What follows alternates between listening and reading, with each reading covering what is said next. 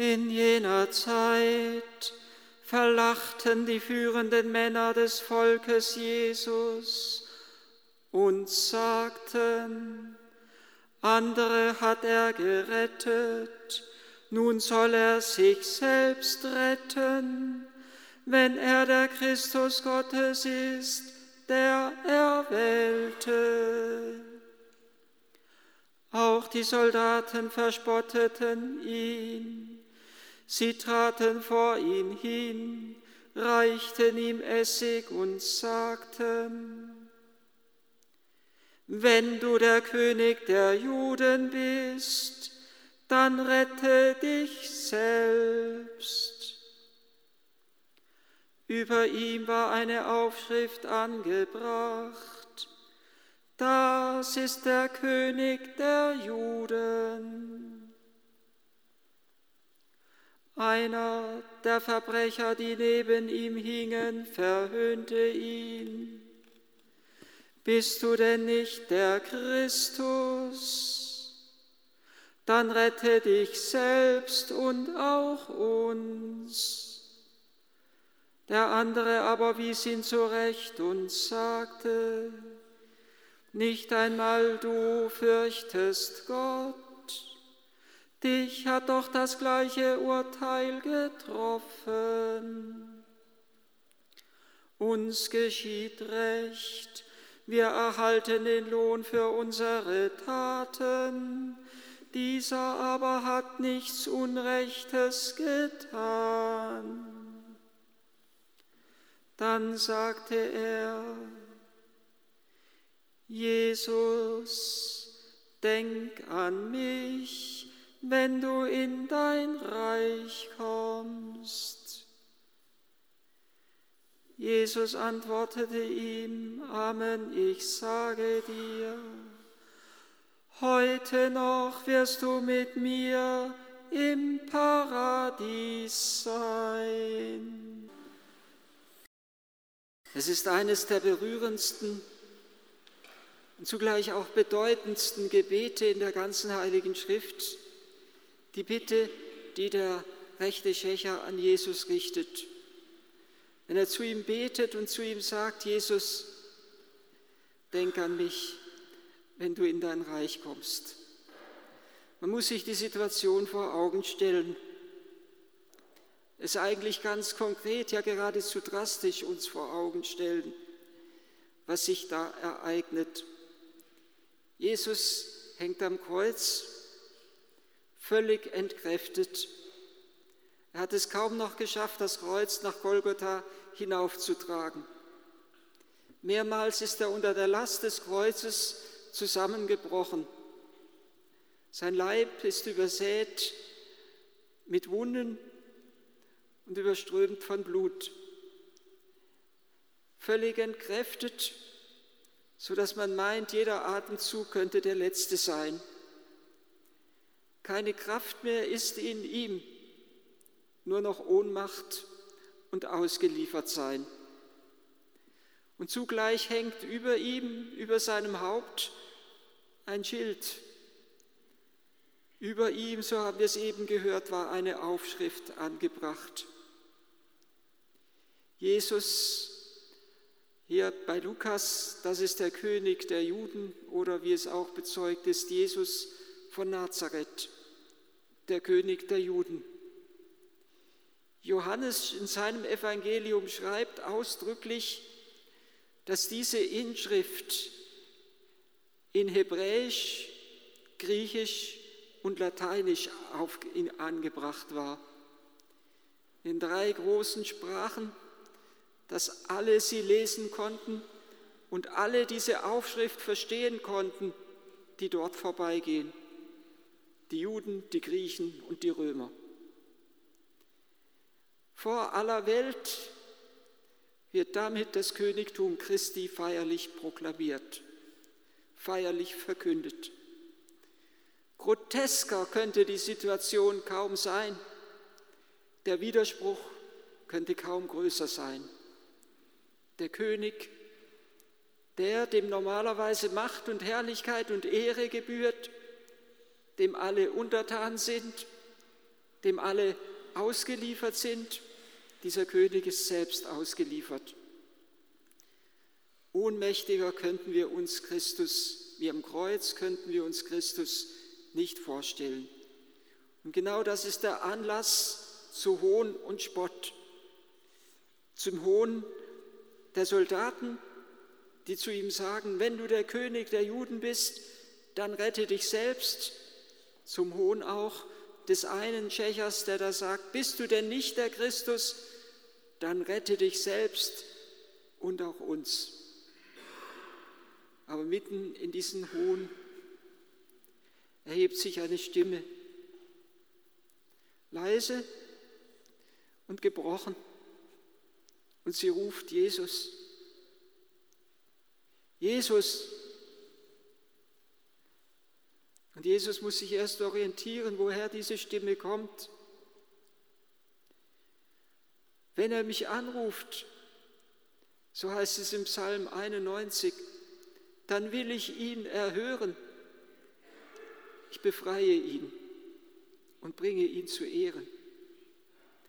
Er hat ihn angerufen, Jesus, seinen Herrn und Gott.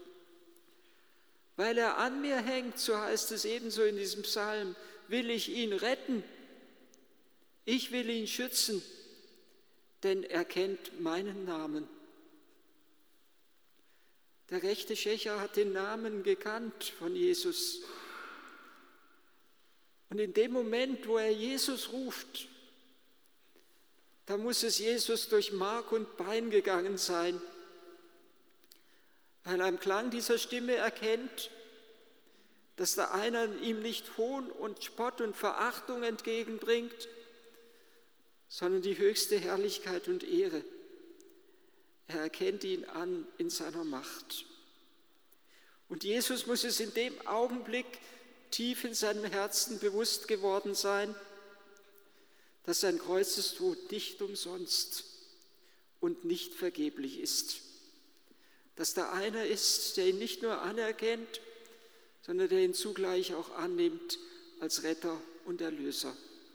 Jesus, denk an mich, Dismas, so wird uns später überliefert, hat dieser Schächer geheißen.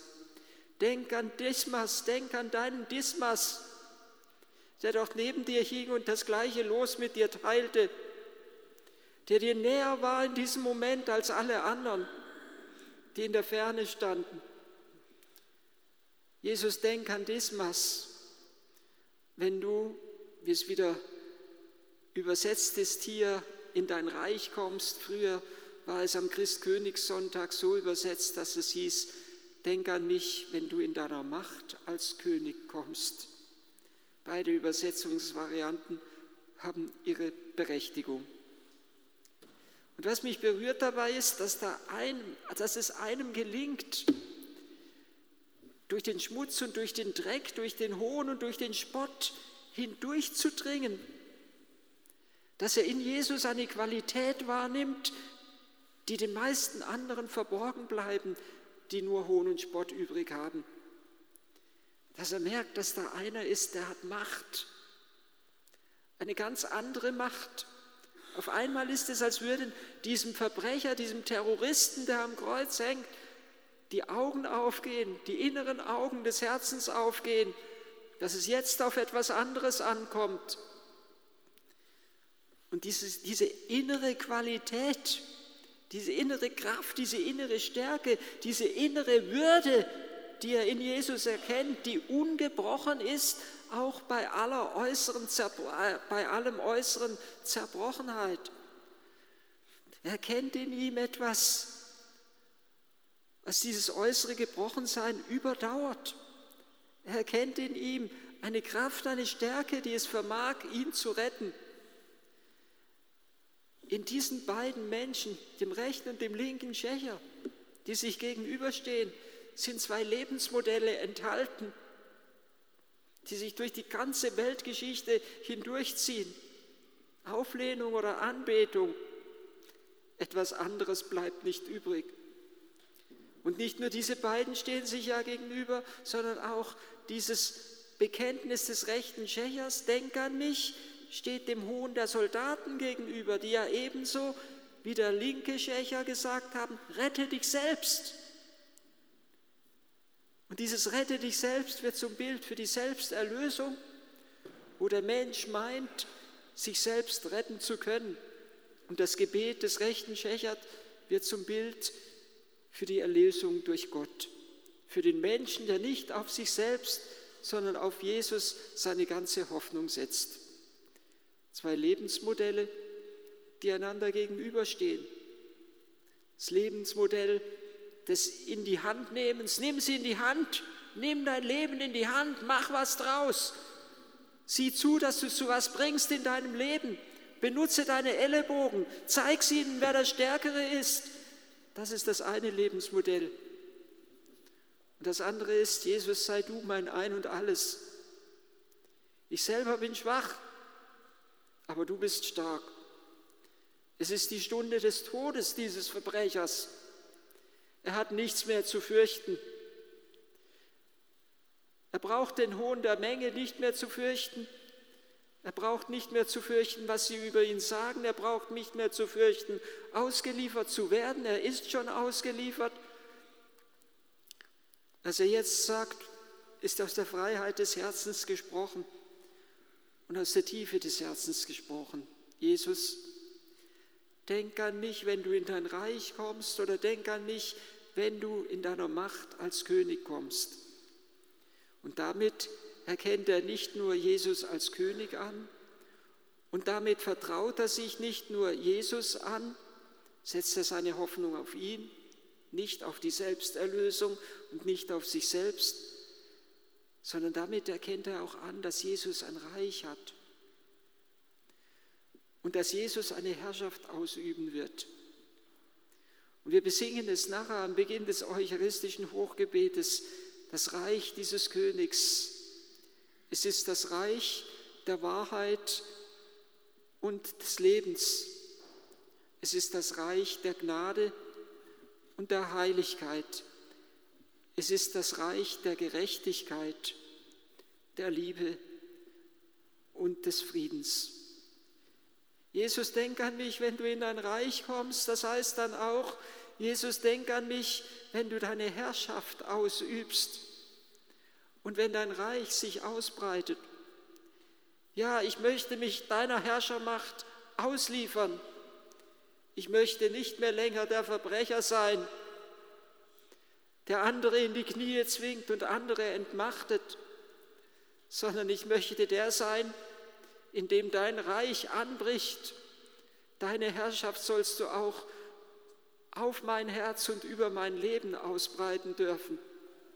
Die Herrschaft der Gnade und der Heiligkeit, der Gerechtigkeit, der Liebe und des Friedens. Und dieses Reich dieses Königs ist angebrochen in seinem Herzen. Heute noch wirst du mit mir im Paradies sein. Wie ein Samenkorn wie eine Verheißung ist dieses Wort auf göttliches Leben und auf ewiges Leben. Und so ein Samenkorn ist auch in der Stunde der Taufe in unser Herz eingepflanzt worden. Es ist das Reich Gottes, das in unseren Herzen angebrochen ist im Moment unserer Taufe und das sich ausbreiten möchte in uns und durch uns in dieser Welt.